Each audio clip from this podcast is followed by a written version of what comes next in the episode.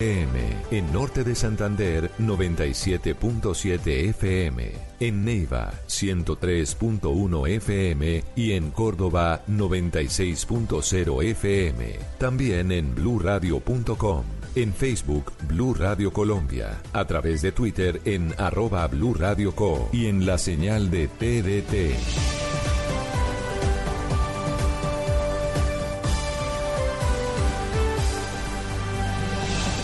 Blue Radio, la nueva alternativa. Voces y sonidos de Colombia y el mundo en Blue Radio y bluradio.com, porque la verdad es de todos. Son las 12 del día en punto. Muy buenas tardes. Bienvenidos a este resumen de noticias que les ofrecemos a esta hora en Blue Radio. En esta jornada de domingo, hoy es primero de marzo y aquí los estamos acompañando con la información. Ya les contaremos qué es lo último que ha pasado en el mundo con el coronavirus. Ya les contamos cuál es la condición de la colombiana que padece la enfermedad en Islas Canarias. Hay esta mañana una petición del Centro Democrático proponiéndole al presidente Iván Duque que tome acciones concretas frente a Naciones Unidas, incluso la posibilidad de cerrar la oficina de Derechos Humanos en medio del desacuerdo que ha habido en el uribismo y en el propio gobierno con el informe que presentó esa oficina la semana pasada. La hay novedades esta mañana con relación a una incursión que se está denunciando en la frontera con Venezuela, incursión de integrantes de la Guardia Venezolana. Les contaremos todo lo que tiene que saber frente al aumento de la tarifa de Transmilenio a partir del día de mañana y también les contaremos qué es lo último que está pasando en la costa caribe colombiana y en la costa pacífica. Arrancamos, atención, con noticia de última hora, nos vamos de inmediato a la ciudad de Medellín porque se extenderán las restricciones ambientales. A pesar de que este fin de semana hubo pico y placa, no mejoró la calidad del aire. Susana Paneso. Se extiende la medida por dos días. El estado de alerta de calidad del aire del Valle de Aburrá y de la ciudad de Medellín se mantendrá por dos días más. Se mantiene también el pico y placa para seis dígitos en horario extendido. La decisión la acaba de anunciar el director del área metropolitana, Juan David Palacio, quien aseguró que es una medida necesaria para disminuir el nivel de contaminantes que se emiten al aire. Así las cosas, el pico y placa durante los días del estado de alerta será de 5 de la mañana a 10 de la mañana para vehículos particulares, motos de dos y cuatro tiempos, camiones y volquetas. El lunes la restricción aplica para vehículos terminados en 0, en 8, 9, 0, 1 y 2 y 3 y el martes será para vehículos que, eh, cuyas placas terminen en, ya le confirmo porque en este momento lo está confirmando el eh, director del área metropolitana. Lo que es importante es que se extiende este estado de alerta en la ciudad de Medellín y el Valle de Aburrá. Sí, señor. Entonces, lo que tenemos es en principio extensión de estas medidas extraordinarias, en principio, ¿por cuántos días? Dos días inicialmente es lo que anunciaron. Eh, después de dos días se evaluará cómo está la situación en cuanto a calidad del aire. Dicen que serán por lo menos tres semanas críticas en cuanto a calidad del aire, pero que la medida de estado de alerta aplicará inicialmente por dos días más. Las estaciones de monitoreo que están reportando esta mañana. Esta mañana amanecieron 11 estaciones en color naranja, en este momento hay 7, lo que es una reducción considerable, pero lo que manifiestan las autoridades es que quieren evitar que los picos sigan en alza y que se llegue a tener un eh, color rojo de registro en estas eh, estaciones de monitoreo de calidad del aire. En esos monitoreos. Bueno, Susana, pues muy bien, usted está allí con esta noticia que está en pleno desarrollo allí en la capital de Antioquia. Vamos a publicar toda la información que usted tiene que saber frente a estas restricciones, el pico y placa que se extiende, pico y placa ambiental allí en Medellín, durante dos días más para enfrentar este tema de la calidad del aire. Mientras tanto, les contamos y les hablamos esta mañana y este mediodía del coronavirus. Hubo parte médico de la colombiana que padece esta enfermedad, recordemos, en Isla Salamanca. También hay parte médico de los colombianos que están en la Villa Olímpica, en la cuarentena aquí en el Centro de Alto Rendimiento en Bogotá, mientras que en América Latina siguieron aumentando los casos. El resumen completo con María Camila Castro. Eduardo, buenas tardes. La Consejería de Sanidad del Gobierno de Canarias informó que la colombiana que dio positivo en La Gomera está en buen estado de salud. Fue ingresada en un centro hospitalario de la isla. Todos sus contactos directos y no directos han sido estudiados sin que se haya producido resultados positivos con coronavirus. Por su parte, el ministro de Salud en Colombia, Iván González, dio un nuevo reporte médico de la situación de salud de los colombianos que llegaron el jueves al país. Hoy es el tercer día de aislamiento preventivo en la Villa Deportiva y según el ministerio, todo avanza con normalidad para los connacionales provenientes de China. Durante el aislamiento se les realizará controles de temperatura y chequeos de rutina diariamente. Mientras tanto, siguen aumentando los casos de contagio en la región. Se conoció que República Dominicana ha diagnosticado el primer caso de enfermedad de coronavirus en el país. Es un italiano de 62 años que está en aislamiento. En Brasil ya son dos los casos, en México cuatro y en Ecuador un caso. Y además hoy el Museo de Louvre no abrió sus puertas porque sus empleados preocupados por la epidemia de coronavirus se acogieron a su derecho de no trabajar ante una situación de peligro.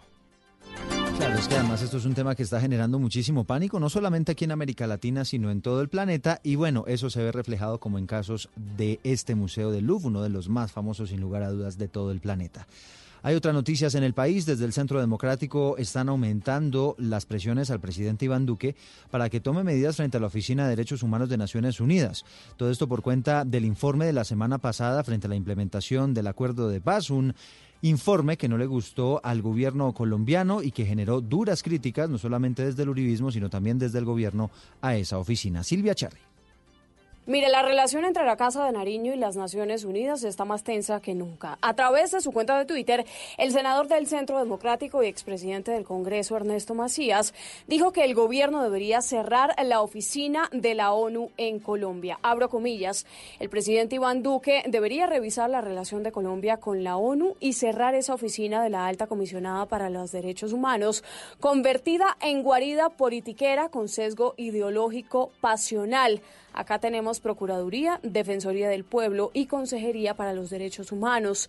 Este pronunciamiento, Eduardo, se le suma al de ayer que hizo el expresidente Álvaro Uribe Vélez también a través de su cuenta de Twitter, en la que aseguró que la alta comisionada para los derechos humanos de la ONU, al acusar injustamente al gobierno Duque de incumplimiento, da oportunidad de que los asesinos validen sus crímenes. La alta comisionada para los derechos humanos, recordemos en este polémico informe, aseguró, entre otras cosas, que el año pasado ocurrieron por lo menos 36 masacres y que entonces el país volvió a los récords de violencia en el 2014. Gracias, Silvia. Durante su reunión bilateral en Montevideo, los presidentes de Colombia, Iván Duque, y de Chile, Sebastián Piñera, acordaron fortalecer las relaciones de los dos países y dar nuevo impulso a la Alianza del Pacífico y también a Prosur. El presidente Duque esta mañana en Montevideo. Las autoridades en norte de Santander están recogiendo evidencias sobre la supuesta incursión de integrantes de la Guardia Venezolana en una finca de un campesino que vive en zona rural de Cúcuta y quien habría sido víctima del robo de varias cabezas de ganado. La idea es reunir todas estas pruebas para posteriormente pasar la información a la Cancillería. Angie Telles. Pues mire, el comandante de la policía de Cúcuta, el coronel José Luis Palomino, confirmó que uniformados de la policía se desplazarán hasta el corregimiento de San Faustino, donde se dio la supuesta incursión de la Guardia Venezolana para hablar con los campesinos de la zona y aclarar lo sucedido. Entre tanto, este lunes el ganadero recepcionará su denuncia ante autoridad competente. En estos eh, instantes, eh, pregunto nuevamente sobre la evolución de la denuncia. Me informan que el ciudadano había pedido que el día de mañana se le recepcionar. En estos momentos están unidades policiales llegando hasta su sitio de trabajo para recepcionar la denuncia penal y allí ya evaluar si hay asuntos internacionales. El ganadero reveló que con el hurto de las reses perdió casi mil millones de pesos, que era el sustento de su familia, espera que se refuerce la seguridad en la zona, pues denuncia que por su finca es constante la presencia de grupos armados Guardia Venezolana Rastrojos y hasta colectivos chavistas. Angie Telles, Blue Radio. Angie, gracias. Son las 12 del día, 9 minutos. Avanzamos con más información. Mañana, atención, mañana sube eh, la tarifa de Transmilenio, sube también la tarifa del SITP. Todo esto ocurre además cuando este fin de semana llegaron los nuevos buses, unos buses más amigables con el medio ambiente. María Camila Castro. Eduardo, a partir de mañana el pasaje de Transmilenio subirá 100 pesos, quedando la nueva tarifa en 2.500 pesos. De igual manera, sube el SITP, pasará de 2.200 a 2.300 pesos. Salimos a las calles a hablar con los bogotanos para saber si estaban enterados de la subida del precio y cómo les afecta esto con el nuevo cobro. No, para nada, no estaba enterada. Pues no me parece, me parece muy mal porque el servicio es muy malo, pésimo servicio, no hay buses, de hecho es, es una porquería. Sí, sabía que el SIT y el Transmilenio subió de precio, subió 100 pesos al pasaje. ¿Qué opina de esto? A raíz de los colados sube, pero pues también no me parece que le estén subiendo al transporte y que el mínimo no suba o que no suba lo que tenga que subir para que nosotros tengamos que cubrir nuestra movilización. Y a partir de mañana también 130 buses nuevos biarticulados se sumarán a Transmilenio para mejorar la capacidad del servicio y para seguir cumpliendo con el objetivo de cuidar el ambiente. Son 130 con motores a gas natural vehicular y un estándar de emisión de material particulado Euro 6. Gracias Camila, son las 12 del día, 10 minutos. Mañana la Corte Constitucional convocó una sala plena extraordinaria para debatir sobre las dos demandas que interpuso una abogada constitucionalista que pretende volver a penalizar el aborto en el país. Sin embargo, recordemos que la ponencia del magistrado que tiene a su cargo la demanda va por todo lo contrario, despenalizar el aborto en cualquier caso en las primeras 16 semanas de gestación. Silvia Charri.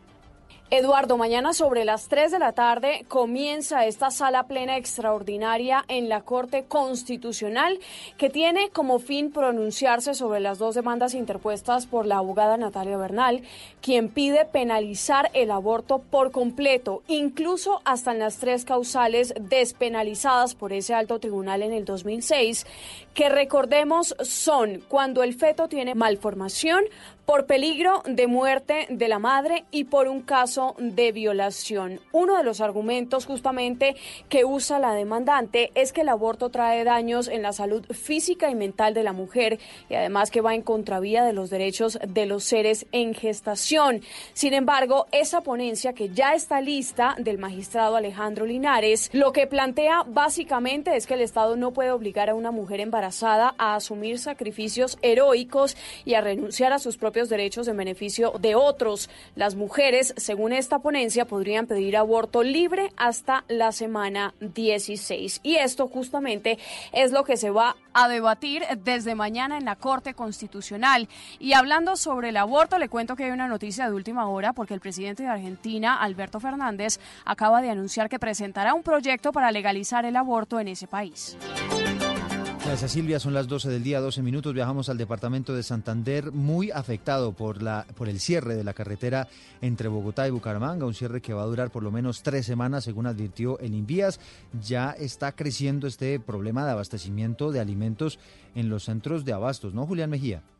Eduardo, total, no para la crisis vial en Santander y es que los conductores, especialmente los camioneros, se quejan de travesías de más de 12 y 14 horas para llegar al área metropolitana de Bucaramanga. Hicimos las cuentas en tiempo y distancia para saber cuánto tardaría un vehículo en llegar desde Bogotá hasta la capital de Santander. Una de las rutas alternas es salir precisamente por Bogotá hasta el municipio de La Dorada. En este tramo son 190 kilómetros y 4 horas de recorrido. Luego de La Dorada toca ir a San Alberto, en el departamento del Cesar. Esta ruta tiene aproximadamente 340 kilómetros y son más de 5 horas montados en el vehículo. Y finalmente, desde San Alberto a Bucaramanga son cerca de 2 horas y 30 minutos en 100 kilómetros. El mercado ya se puso caro en Centroabastos y los pasajes también están por las nubes. Por ejemplo, desde San Gil a Bucaramanga normalmente el pasaje costaba 15 mil pesos y ahora está en 40 mil. Alejandro Almeida es el director de FENALCO en Santander. Las vías para transporte pesado no aguantan los golpes directos. Ya los, las personas, los directivos de Centro Aston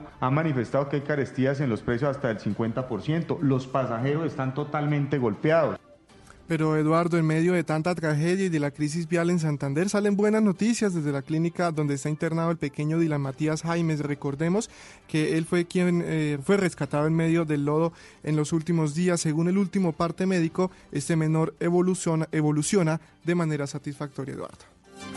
Qué bueno, Julián, gracias. Son las 12, 14 minutos de la mañana. Un patrullero de la policía resultó gravemente herido después de pisar una mina antipersonal en el sur de Bolívar. Como si fuera poco, después de ese estallido, hubo un, cruzo, un cruce de disparos en el lugar. Daniela Mora. Eduardo, buenas tardes. Con heridas de consideración en su pierna y brazo izquierdos, permanece en un hospital de Aguachica Cesar el patrullero Jonathan Duarte Mantilla, adscrito al Grupo de Operaciones Rurales de la Policía de Carabineros, después de pisar un artefacto explosivo en zona minera del corregimiento de Santo Domingo, en Arenal Bolívar.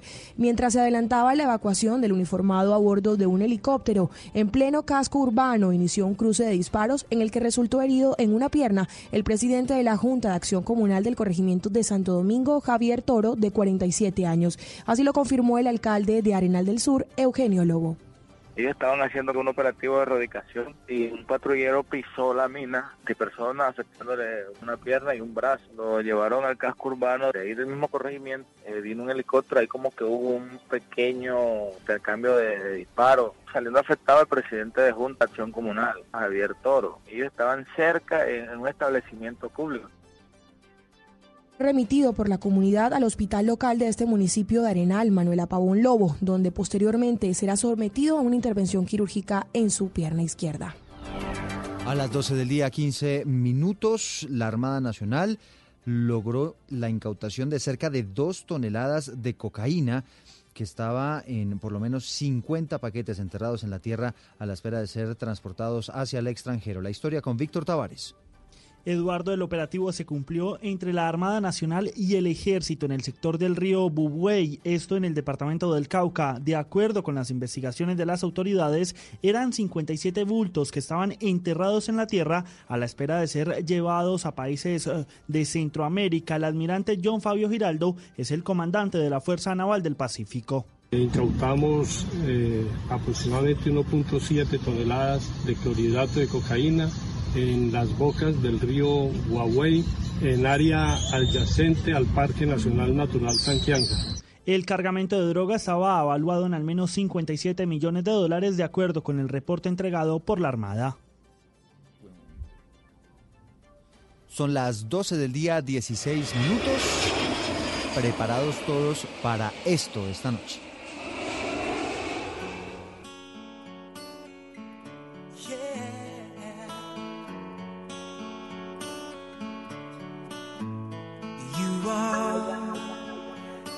Fire, the one desire, believe when I say I want it that way. But we 12 del día 17 minutos. Llegan los Backstreet Boys finalmente a mm, Colombia, llegan a Bogotá. Esta noche concierto en el Movistar Arena. Y bueno, ¿qué se ha dicho sobre este concierto, Laura Martínez, en las redes sociales?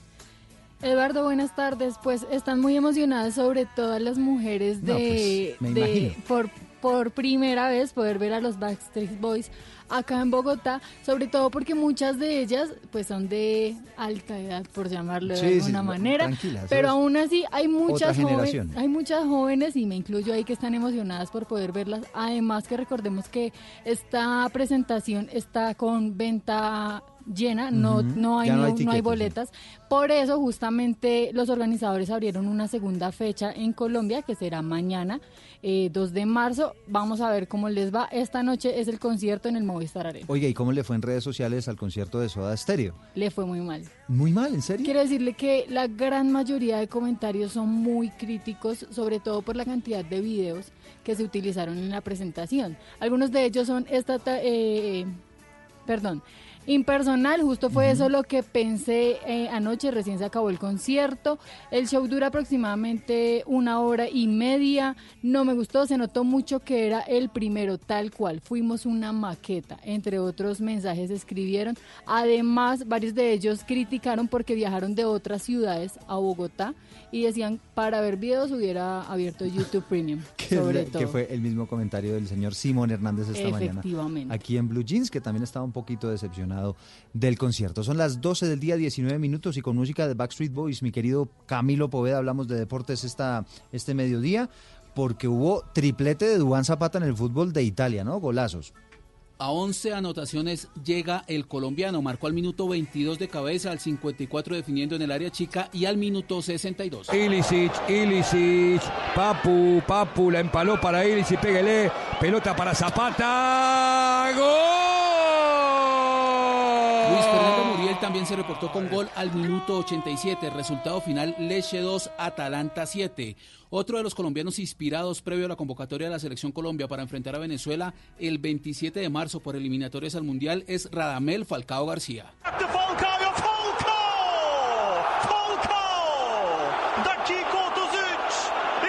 El colombiano anotó el segundo gol de su equipo, el Galatasaray, que gana 2 por 0 al Light Birli. El equipo de Falcao con este triunfo parcial se ubica segundo con 48 puntos. Para finalizar, el Superclásico Mundial Real Madrid-Barcelona tendrá transmisión por Blue Radio desde las 3 de la tarde. Las posibles alineaciones son las siguientes. Por el Real Madrid, Courtois en la portería, Carvajal, Barán Ramos y Mendí en defensa, Valverde, Casemiro, Cross e Isco en el centro del campo, Vinicius y Benzema en ataque. Por su parte, el Barcelona jugaría con Ter Stegen en la portería, Jordi Alba, Piqué Lenglet y Semedo en defensa, Busquets, De Jong y Arturo en el medio campo, Messi, Griezmann y Ansu Fati adelante. Veo que hincha del Real Madrid. Y usted también, ¿no? Un poquito. Un poquito. Bueno, vamos a ver qué pasa con el Real Madrid, que la verdad viene de capa caída, pero sin lugar a dudas sigue siendo un partidazo el superclásico de España. Son las 12 del día, 20 minutos, ya nos reencontramos en Generaciones Blue. Este fin de semana nos vamos a zulear con el fútbol. Un poco más. Un poquito más. A zulear con este domingo desde las 6 de la tarde, Cúcuta Bucaramanga. Azuleando tus días. Blue Radio, la nueva alternativa. Nel blu dipinto di blu, felice di stare lassù. Padres con experiencia, padres nuevos, hijos únicos, hermanos, abuelos que consienten, nietos que aprenden. Vamos a construir un puente entre generaciones para que las familias crezcan y entre todos podamos cambiar el mundo. Aquí comienza Generaciones Blue, un espacio de Blue Radio con testimonios, guías, expertos e invitados que nos ayudarán a mejorar la vida en familia y las relaciones entre sus miembros. Generaciones Blue por Blue Radio y bluradio.com la nueva alternativa.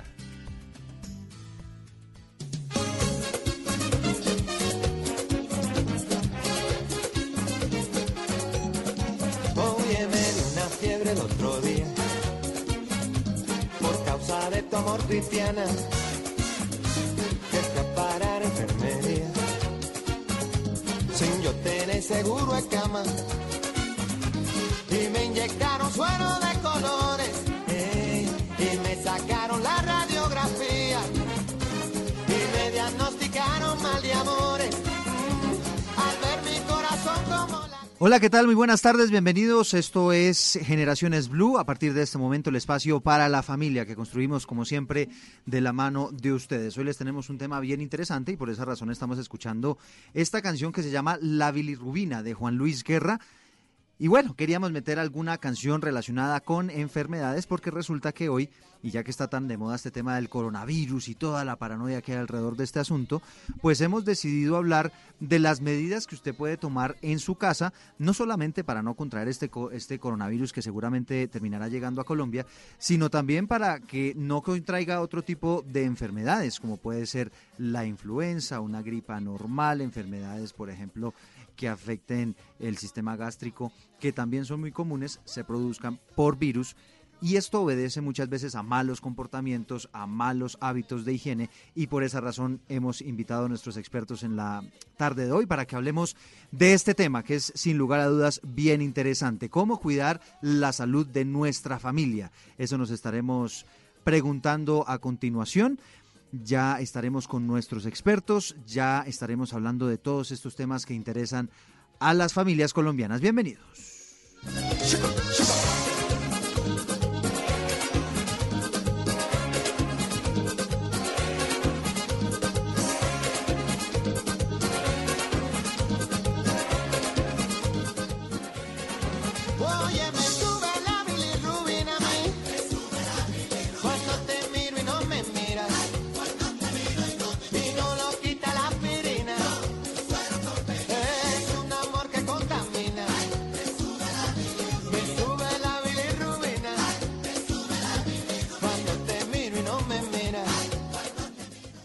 Esto es Generaciones Blue.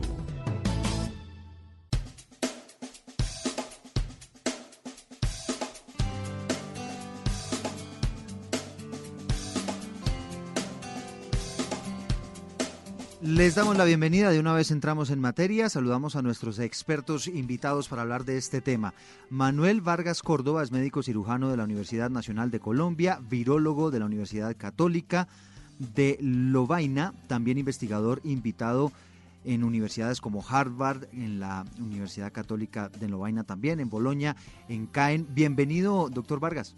Buenas tardes a todos. ¿Cómo le ha ido? Muy bien. Bueno, vamos a estar hablando de este tema del coronavirus que como usted ha visto, pues eh, ha generado una tremenda paranoia aquí en nuestro país. También nos acompaña Carlos Álvarez, médico infectólogo de la Universidad de Colombia, magíster en epidemiología de la Clínica Pontificia Universidad Javeriana, también jefe de infectología del Hospital San Ignacio de la Pontificia Universidad Javeriana, director del Departamento de Enfermedades Infecciosas en Colsanitas. Mejor dicho, mm, doctor Álvarez, usted es el hombre que sabe de este tema de las infecciones. Bienvenido. Hola, buenas tardes. Qué eh, placer es que usted estar con ustedes aquí el domingo, un día de descanso, pero para tener en cuenta que aprovechemos el descanso para poder hablar de un tema que es eh, bastante novedoso y bastante con bastante actualidad.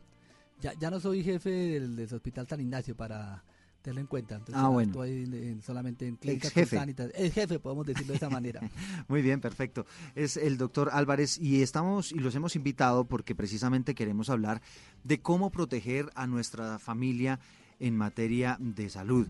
Es bien importante tomar medidas, enseñarle a nuestros hijos también a que adquieran hábitos que doctor Vargas sin lugar a duda nos van a ayudar muchísimo a evitar todas esas enfermedades que muchas veces ocurren. No hablamos solamente del coronavirus, lo decía yo al inicio, sino también de muchas otras enfermedades respiratorias, por ejemplo, que se contraen a través de virus. Y muchos de esos virus usted a veces los trae pegados en las manos, en la ropa y algunos hábitos de higiene, doctor Vargas, y usted me corregirá, nos ayudan también a prevenir todas esas enfermedades en el hogar. Sí, eh, ante un problema lo primero que tenemos que conocer es contra quién estamos peleando o qué estamos evitando. El coronavirus, que está causando problemas en este momento, es un agente nuevo. No podemos deducir que se comporta como los otros, pero sí, gracias al conocimiento que tenemos de otros, podemos saber cómo evitar la infección. Y ese es un punto clave. Claro, conocíamos cuatro hermanos hasta hace 20 eh, años de esa familia Sí, ahí está el SARS, ¿no? Recuerdo yo. ¿Es Sí, el 2012 es el año en que aparece el SARS, pero antes conocíamos unos que causan catarros o resfriados comunes. Entonces, cuando aparece el SARS, pues es la gran sorpresa y sabemos que es un virus que salta la barrera de especie. Es decir, que pasa de animales al hombre, en otras palabras, técnicamente se conoce como una zoonosis. Pero lo que sabemos de los otros virus nos sirven a combatir el SARS, el MERS o este nuevo coronavirus que lo llaman coronavirus 2 SARS. ¿Qué es? ¿Cómo es la estructura del agente? El agente tiene una estructura eh, de lípidos, o sea, de grasas en su cubierta, y un lavado de manos es el elemento que nos sirve para proteger, para eliminar el virus que tengamos en nuestras manos. ¿Por qué las manos? Porque las manos van hacia nuestra cara 23 veces por hora. Entonces tenemos el peligro de inocularnos, autoinocularnos. Además, porque estos son movimientos muchas veces involuntarios. Involuntarios, sí, mm. no, que no son conscientes. O a la hora de ingerir algún alimento, me imagino yo que usted también. Eh, a ver, eh, la vía, la vía entérica es otro problema, son dos vías distintas. A pesar de que este virus se haya encontrado en materia fecal, no quiere decir que nos va a dar problemas gastrointestinales, sino que simplemente puede ser el moco que tragamos que aparece pues después el material genético en las heces pero no se ha detectado un virus que, sea, que tenga la capacidad de infectar en la materia fecal. Y eso, mire, que ese conocimiento que es básico, pues lleva a tener conductas. La conducta básica es lavado de manos. Pero también, como es un virus nuevo, lo que estamos aprendiendo lo estamos aprendiendo a medida que se va dando la epidemia. O sea, tenemos que ver cuáles son las publicaciones científicas con respecto a este virus, qué nos dicen y qué hay de novedoso. Entonces sabemos que hay un grueso de infecciones que no dan manifestaciones, que es la manera como los médicos utilizamos para diagnosticar. O sea, ese grupo de pacientes pues es bastante difícil. Lo siguiente es que del grupo que da manifestaciones, pues hay personas más vulnerables. Y eso es importante para llamar la atención en los grupos familiares, por una razón, y es que esta enfermedad empieza por casa. Entonces, quiénes en nuestra casa son los más vulnerables para tener una infección grave que termine muchas veces en un evento fatal. Y son las personas mayores de 60 años. Pero uno dice, mayores de 60 años, bueno, no es el caso en mi casa, pero sucede que en el mundo hay 800 millones de personas que son, o somos, perdón, mayores de 60 años. Entonces, pero no todos. O sea, hay otro grupo dentro de esos mayores que es más vulnerable. Tiene problemas de corazón, tiene problemas respiratorios, es hipertenso, es diabético, tiene cáncer. Cualquiera que sea esa condición, pues hay mayor fragilidad, vulnerabilidad que se traduce con eventos mortales. ¿Qué Mm. hacer? No, sí, adelante, ¿qué hacer? Entonces, si hay alguien que tiene esa susceptibilidad para tener una infección grave, severa, esa persona debe estar protegida de su entorno, así no tenga síntomas, porque puede llegar de uno de los miembros de su casa. Claro. E- e- ella sí, ella sí amerita un tapabocas. Y, ah, bueno, eso le iba a preguntar, ¿uno cómo, cómo lo protege? Ella amerita un tapabocas. ¿O cuarentena en el hogar? No. No, todavía no, todavía no. Evita el eh, es necesario el tapabocas y el tapabocas lo podemos manufacturar nosotros en la casa, porque las noticias últimamente Están están, escaseando. Pero nosotros tenemos un montón de mujeres hacendosas que saben manejar una máquina de coser y hacer un tapabocas a la antigua. Entonces, eso también nos protege. Claro, hay que tener cuidado con ese tapabocas. No se puede estar uno tocando constantemente la nariz cuando tiene tapabocas y cuando necesita desecharlo, pues tiene que echarlo a un bote con agua y detergente. ¿Sí? ¿Ah, Y, sí? Claro, ahí destruye el virus. Por lo mismo, por lo que el virus tiene una membrana lipídica y todos los jabones saponifican las grasas, las destruyen, así como cuando lavamos la losa. Sí, sí, sino que me causa curiosidad porque por lo general uno bota el tapabocas pues cuando es primera- desechable, pero si es de tela y usted lo puede reutilizar, nosotros podemos actuar de una manera distinta a los chinos y podemos actuar quizá, y estamos pues retados a actuar mejor que ellos. Bueno, les tengo unas cifras y, esta, y, aprovecho de una vez para preguntarle al doctor Carlos Álvarez que eh, nos trae a propósito de todos estos temas infecciosos pues muchas recomendaciones y es que me encuentro acá que el porcentaje de pacientes fallecidos con grupo de edad relacionado con este tema del coronavirus pues encontramos que el 14,8% tienen más de 80 años. Entre 70 y 79 años aparece un grupo que tiene el 8,8% el 8% de los fallecimientos por este coronavirus. De 60 a 69 ya baja a 3,6, de 59 de 50 a 59 ya baja mucho más al 1,3 y así sucesivamente eh, a medida que la persona es más joven pues se registra una menor cantidad de muertes por cuenta de este coronavirus, llegando a, la gente que tiene entre 10 y 19 años, que tan solo reporta un 0,2% de muertes por cuenta de este coronavirus. Esto lo que refleja, doctor Álvarez, es que efectivamente esta enfermedad no es tan mortal y, eh, y que además los grupos de edad que deben tener mayor precaución pues son los adultos mayores. Sí, yo creo que, es importante. Eh, ya creo que usted lo, lo- lo ha dicho. En realidad, la mayoría de las personas les da síntomas leves. Es decir, lo- eh, puede que cambie, pero lo que estamos viendo eh, en China, ya con un número importante de casos, estos dos meses de epidemia que nos ha enseñado, nos ha enseñado que el 80% de las personas presentan síntomas leves. Es decir, 80 de cada 100 o no tienen síntomas o tienen síntomas muy leves que no pasen un resfriado común, que es lo que comúnmente los colombianos llamamos gripe. O sea, eso puede ser unos estornudos, una tos. Estornudo, tos, una tos seca y, dolor de garganta y ya. 15 requieren atención hospitalaria, requieren estar hospitalizados porque hacen una infección en los pulmones, que es lo que los médicos llamamos neumonía. Y de estas personas hay un porcentaje que 5 de, de cada 100 tienen ne- o requieren ir a unidades de cuidado intensivo para apoyar el- el- la parte ventilatoria, es decir, tienen no es suficiente sus pulmones para respirar, necesitan apoyo con equipos, que es lo que hacemos en las unidades de cuidado intensivo. De eso, dos personas fallecen. Y generalmente son personas que hasta el momento tienen alguna condición médica que los predispone a complicaciones. Básicamente lo, lo que estamos diciendo, una es la edad, que usted ya lo refirió muy bien, el doctor Vargas. Adicionalmente, las personas que tengan otras complicaciones, diabéticos, que tengan problemas del corazón, por los mismos problemas del pulmones que los predisponen. O por sea, alguna no razón, es común que al- alguien muera por coronavirus y aún menos común que alguien muera únicamente por el coronavirus.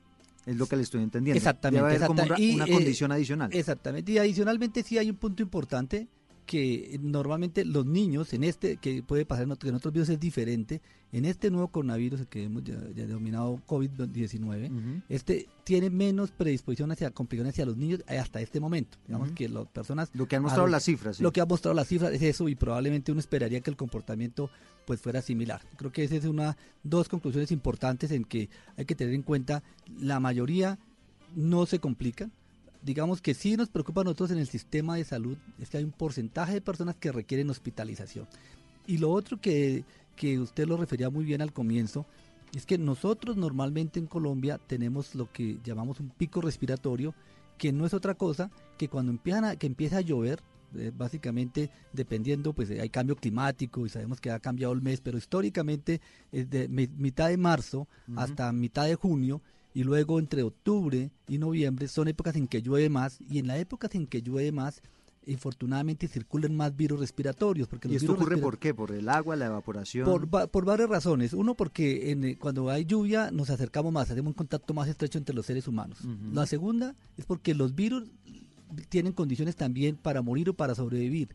Cuando hay humedad y hay frío, los virus sobreviven más en el ambiente. Ya. Cuando el ambiente es muy seco y hay mucho calor, sobreviven menos. ¿Y los Entonces- virus están en el aire o también están en las cosas que uno toca, por ejemplo? Es- Esa es una, una, una pregunta espectacular, porque a veces pareciera que también el, nos queda la imagen en que de pronto por el aire yo abro la ventana y tomo y aspiro y automáticamente van a llegar, está el virus justamente Sí. y me llegué. Entonces, normalmente no es así, normalmente estos virus cuando una persona, porque normalmente es un punto importante, los virus te- necesitan de otros seres vivos para poderse replicar, entonces tienen que estar muy cerca de un ser vivo, y en este caso pues del ser humano.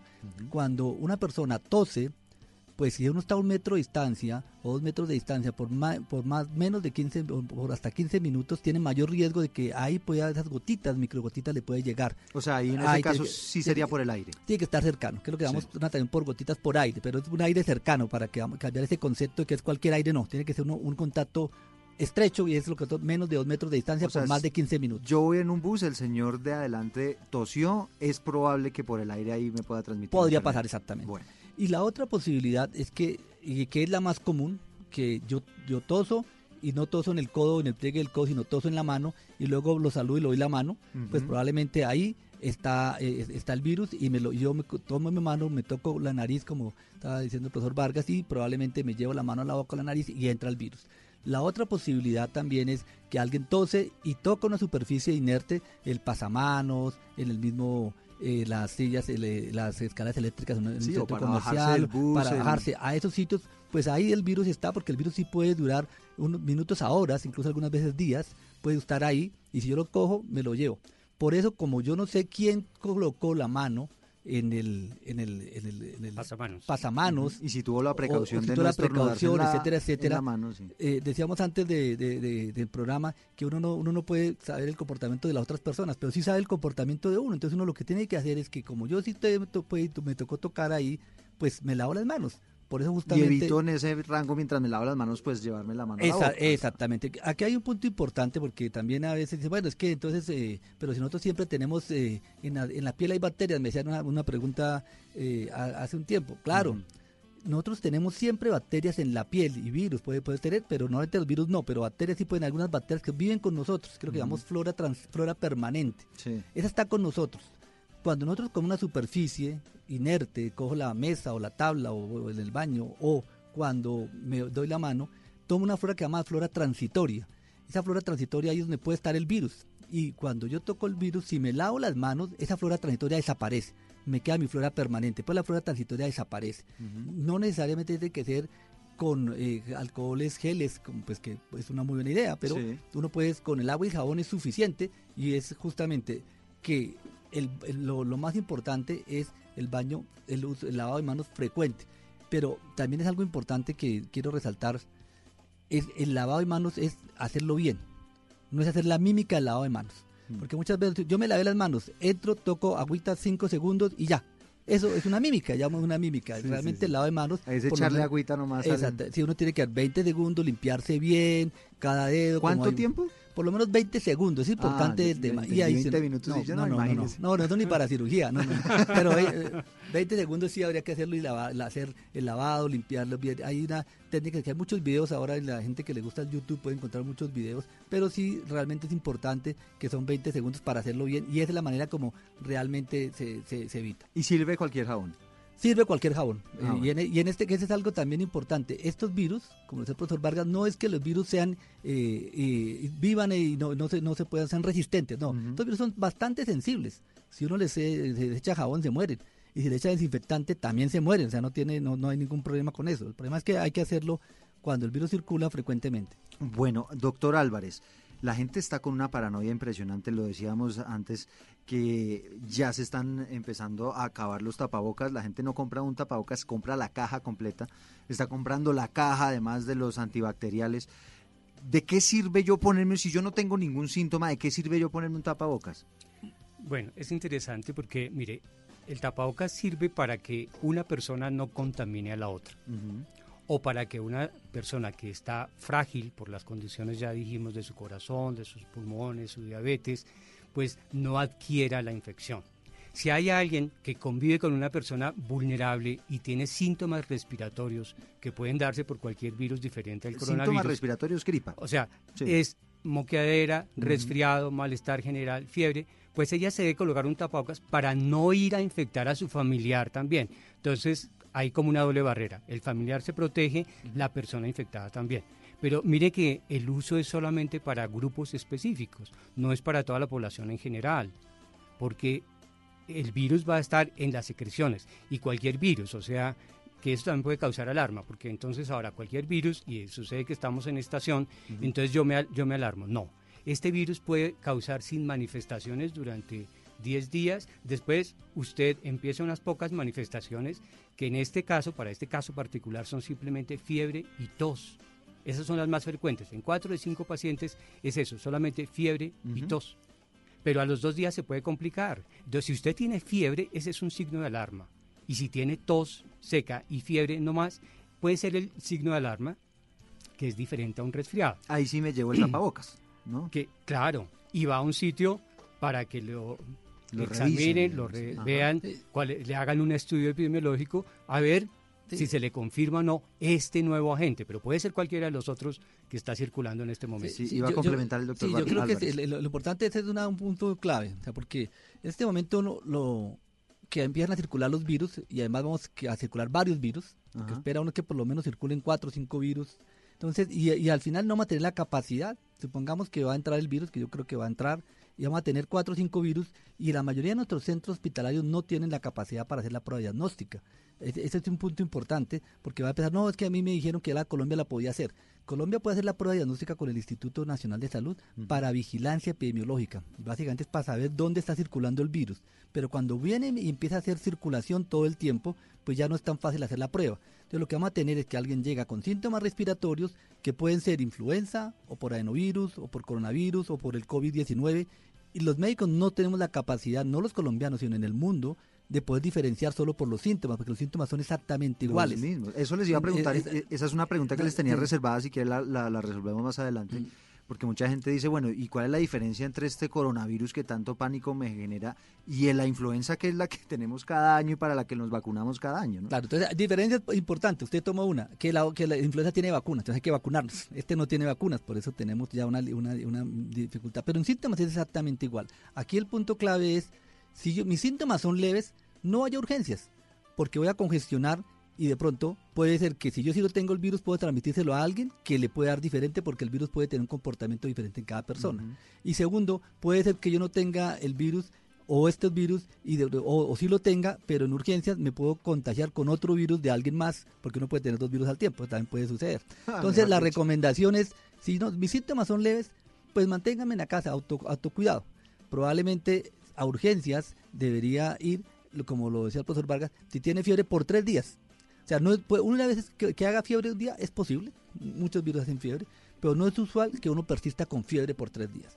Después de tres días ya debo preocuparme. Y ese es el punto importante, para las personas que se pueden tomar la temperatura, que ojalá podamos hacerlo todos, es decir, porque no todo el mundo tiene termómetro en su casa. Pero, sí es importante sí, adquirirlo. tener- sí, sí, sí, sí, porque es un tema que es sencillo. ¿Y qué llamamos fiebre? Temperatura por encima de 38.3. Porque alguien dice, oiga, es que tengo fiebre. ¿Cuánto tengo? No, 36.1. No, eso no es fiebre. ¿Y 37? 37 tampoco es fiebre. 38 en punto. 38 podría uno, yo- yo, eh, Febrícula. podría usted, ya, pues me pone a esto, pero técnicamente para los médicos consideramos por encima de 38.3, porque a veces 38 puede ser que me puse cinco chaquetas y entonces subí la temperatura con la de externa. Yo le, co- le confieso que yo estaba convencido que ya 38 era una fiebrecita. Bueno, eso, es por- eso es una, eso es la- es por eso mito, bueno, bueno. por eso es bueno para ir aclarando cosas. Estamos aquí para eh, derrumbar todos esos mitos, ¿de A acuerdo? ver, otra cosita que podría uno ayudar es, mire, si usted tiene fiebre y tos, y solamente fiebre y tos, como es tan difícil, eso puede ser otro virus, un adenovirus. Ujú. Pero ya, si ya le falta la respiración, esa es una señal de alarma. ¿sí? O sea, si tengo O sea, dificultades... si se siente ahogado, pues hombre, ya se está complicando. Entonces ahí se amerita. Esos serían Mm. como los signos de alarma. Si sabemos seguir las, las normas, los, eh, lo- las ideas, las guías que se le da a la gente, no congestionamos el sistema. Porque Y, y- y- y me detengo ahí un momento, doctor Vargas, y, le pregunto, ¿es mejor si usted tiene la posibilidad de que de pedir una cita domiciliaria, por ejemplo, sería preferible? Bueno, eso lo hace pues poca gente dentro del sistema. Claro. Pero, Pero otra- si están o- las posibilidades, es Claro, preferible que claro, llevarlo al- claro, claro. Y si yo tengo síntomas y claro, tengo un apartamento que tiene eh, alcoba al lado del baño, pues a mí me aíslan en mi casa, en el alcoba y en el baño de eso. Pero la mayoría de las poblaciones en Colombia pues no van a tener eso. Otra pregunta, porque y ya que ustedes entran en este tema de las urgencias que me parece clave, el tema de congestionar, porque además como la gente está con esa paranoia, entonces me imagino yo al que le dé media gripa, pues ya va a terminar en, en urgencias. Eh, eh, si, si les da fiebre, esa fiebre supera los tres días, la fiebre es superior a los o 38,3 grados de temperatura. Y, y, y- y si tengo de pronto alguna tos y demás, ¿yo puedo pedir una cita prioritaria? ¿O es mejor sí acudir a urgencias? Bueno, yo- yo creo que el, el tema, ese es un tema clave y ese es uno de los, de los puntos que hemos dicho como tres escenarios o cuatro escenarios posibles. Quedarme en mi casa y esperar y si no tengo síntomas, si no tengo, si no tengo síntomas eh, importantes, como ya hemos dicho re- re- rápidamente, fiebre, dificultad para respirar y fiebre por más de tres días.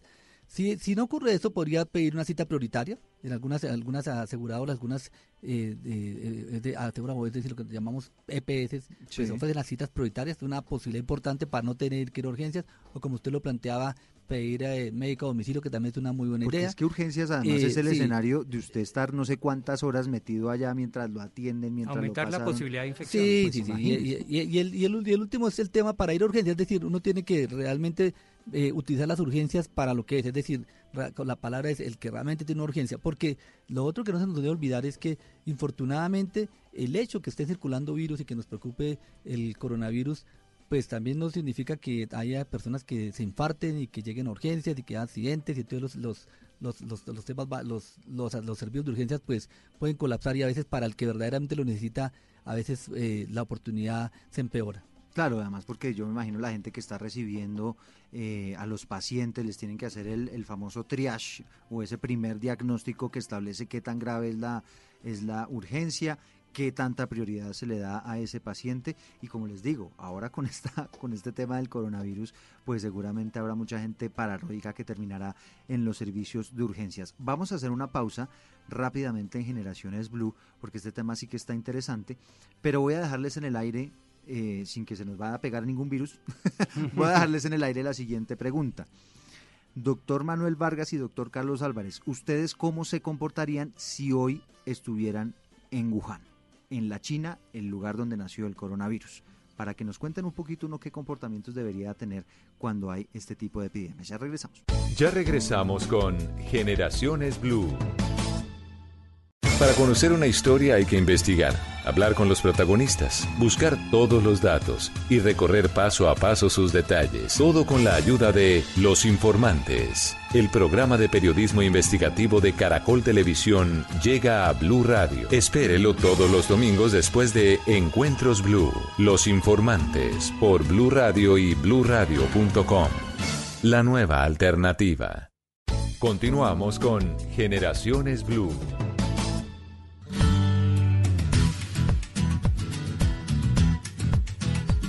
El coronavirus en el mundo no tiene mucho distingo entre hombres y mujeres. Básicamente los porcentajes de quienes se contagian eh, son muy parecidos. Fallecimientos en cuanto a los infectados por el coronavirus según el sexo, tampoco hay muchísima diferencia. Básicamente unas cifras muy similares entre hombres y mujeres. Sí encontramos diferencias en cuanto a los que se contagian si tienen necesariamente alguna predisposición para la enfermedad, alguna enfermedad previa ninguna al 74%, es decir, esto casi que nos pone a concluir que no necesariamente alguien tiene que sufrir alguna enfermedad previa para contraer el coronavirus. Esto nos lleva, eh, doctor Álvarez, a pensar en que es una enfermedad que se comporta como cualquier otro virus de los que tenemos anualmente en el ambiente y de los que tenemos normalmente, digamos, en, nuestra vida diaria, ¿no? Sí, yo diría que aquí es un punto bien importante. Creo que usted hace una pregunta clave y es, yo cómo, cómo, es el coronavirus con respecto a los demás, ¿cierto? Yo creo que aquí no podemos pasar del pánico, pero tampoco del optimismo extremo. Creo que también hay que tener en cuenta que es otro virus que está llegando, que efectivamente la mayoría se comporta como otros virus, pero sí hay que cambiar nuestros hábitos de comportamiento para prevenir, porque tenemos dos dificultades con este virus. Como la mayoría de los virus no tenemos medicamentos efectivos, no hay, ni va a haber. tenemos un pico respiratorio que va, va a llegar y que probablemente vamos a tener el virus circulando. Tampoco tenemos vacunas y tampoco vamos a tenerla por lo pronto, por lo menos por lo menos este año, no es lo que uno esperaría que llegue una vacuna. Entonces, la manera de no ser uno o nosotros o alguno de nuestros familiares ser alguno de algún número más de las estadísticas, ser ese 2 de cada 100% de, que, de, los cada 100 que fallecen, pues tenemos que hacer medidas de prevención. Yo sí creo que sí es importante en que no es pasar al otro extremo que vamos a meternos en una cápsula de cristal y colocarnos un sarcófago, pero sí tener en cuenta que tenemos que seguir la vida y seguir la vida implica tener contactos y riesgos en los cuales implica lavarnos las manos frecuentemente, como ya hemos venido diciendo, porque sí hay un, hay un aumento de tener este virus que nos puede dar un resfriado común, pero pues uno podría ser el que termina hospitalizado. Yo no, no quisiera ni que, un, ni que nosotros o nuestros familiares o amigos estuvieran en, una, esta situación. Bueno, yo le pregunto, de hecho casi que ninguna de estas enfermedades respiratorias tienen un antídoto, ¿no? No es que usted se tome, tomes esta droga y le pasa la gripa. A usted le toca soportar la gripa con algunos antigripales que le reducen un poquito esos síntomas, pero no eh, mata usted, digamos, la enfermedad a través de medicamentos. Es excelente, eso usted me tocó un tema que me, me, llega al alma, porque uno de los temas importantes es la resistencia bacteriana. Y, y ese es un tema clave eh, que tenemos otro problema con las bacterias. Que hay, contra las bacterias sí tenemos antibióticos que son para las bacterias, no para los virus. Los virus y las bacterias es como comparar una ballena y un rinoceronte.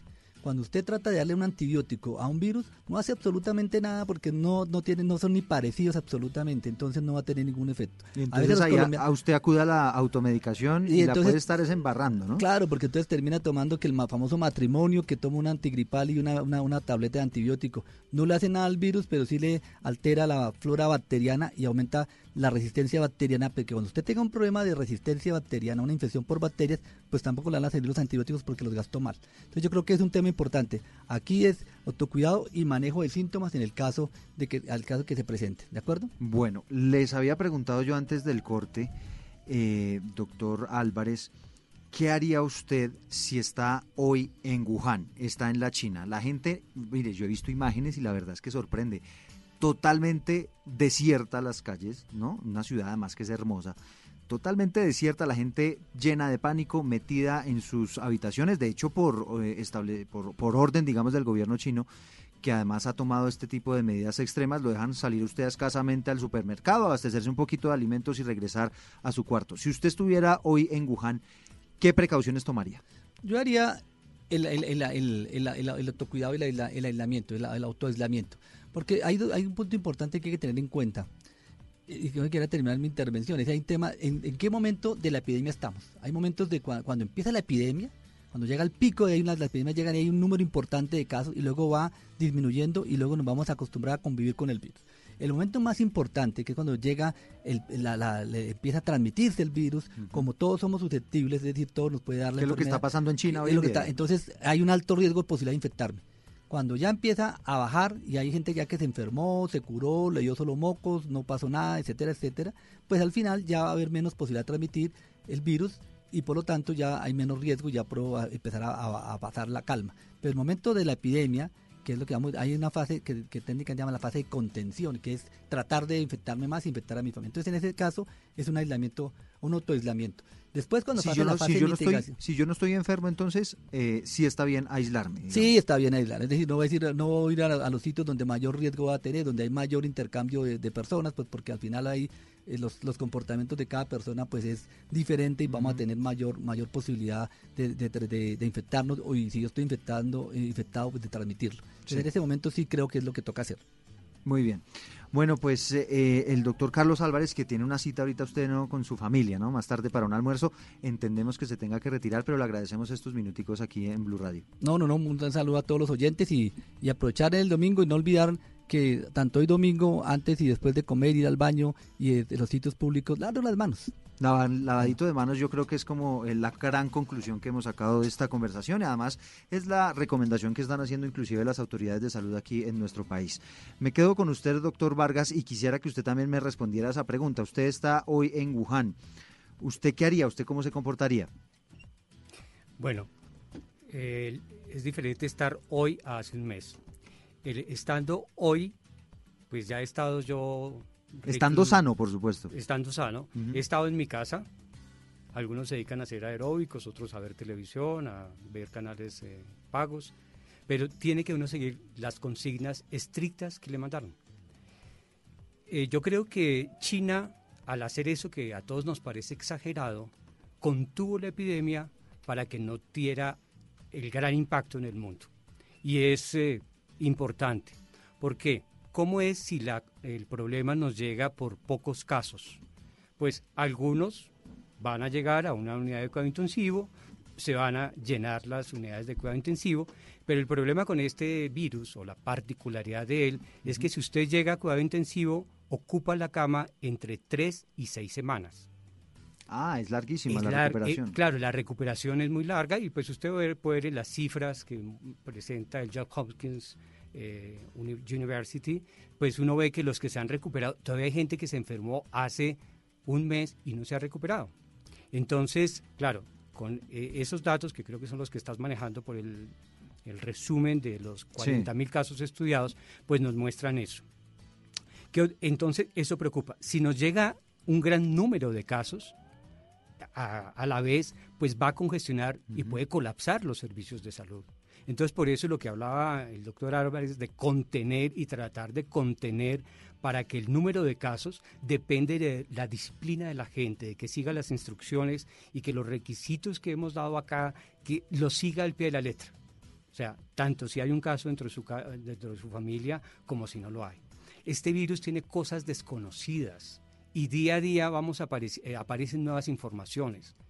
Y una de esas cosas que preocupa a los sistemas de salud es que usted puede no tener síntomas y está eliminando el virus y puede infectar a otros. Los otros aparecen con manifestaciones antes que usted y usted aparece con las manifestaciones después que los otros. Entonces, eso es grave. Desde, desde la incubación, escuchaba yo a los expertos Eso es grave. decían- O sea que mire que el problema del lavado de manos es un problema que tiene que entrar dentro de nos- nuestros hábitos de higiene y tiene que quedar de aquí para siempre. Porque es que además eso me ayuda, eh, doctor Vargas, a prevenir no solamente este tema del coronavirus, sino también a que no me dé eh, eh, la influenza, a que no me dé una gripa normal, a que no me O enfermedades diarreicas. Una gastroenteritis. O sea, eso, eso está previniendo las dos entidades infecciosas más importantes, que son las del tracto respiratorio y las del tracto gastrointestinal. Otra cosa que preocupa de este nuevo virus y que aparece también es que una persona le pueden dar, da- haber dado de alta, sale, pero sigue eliminando virus. Ah. En- entonces, no se sabe, claro, digo, sigue eliminando virus es porque se detecta material genético. No Sí, se sabe si o sea, necesariamente es que, se es le para pegue- saber si hay un virus que, que infecte, pues tendría que aislarse el virus y cultivarse, pero eso es mucho más complejo y no lo han hecho.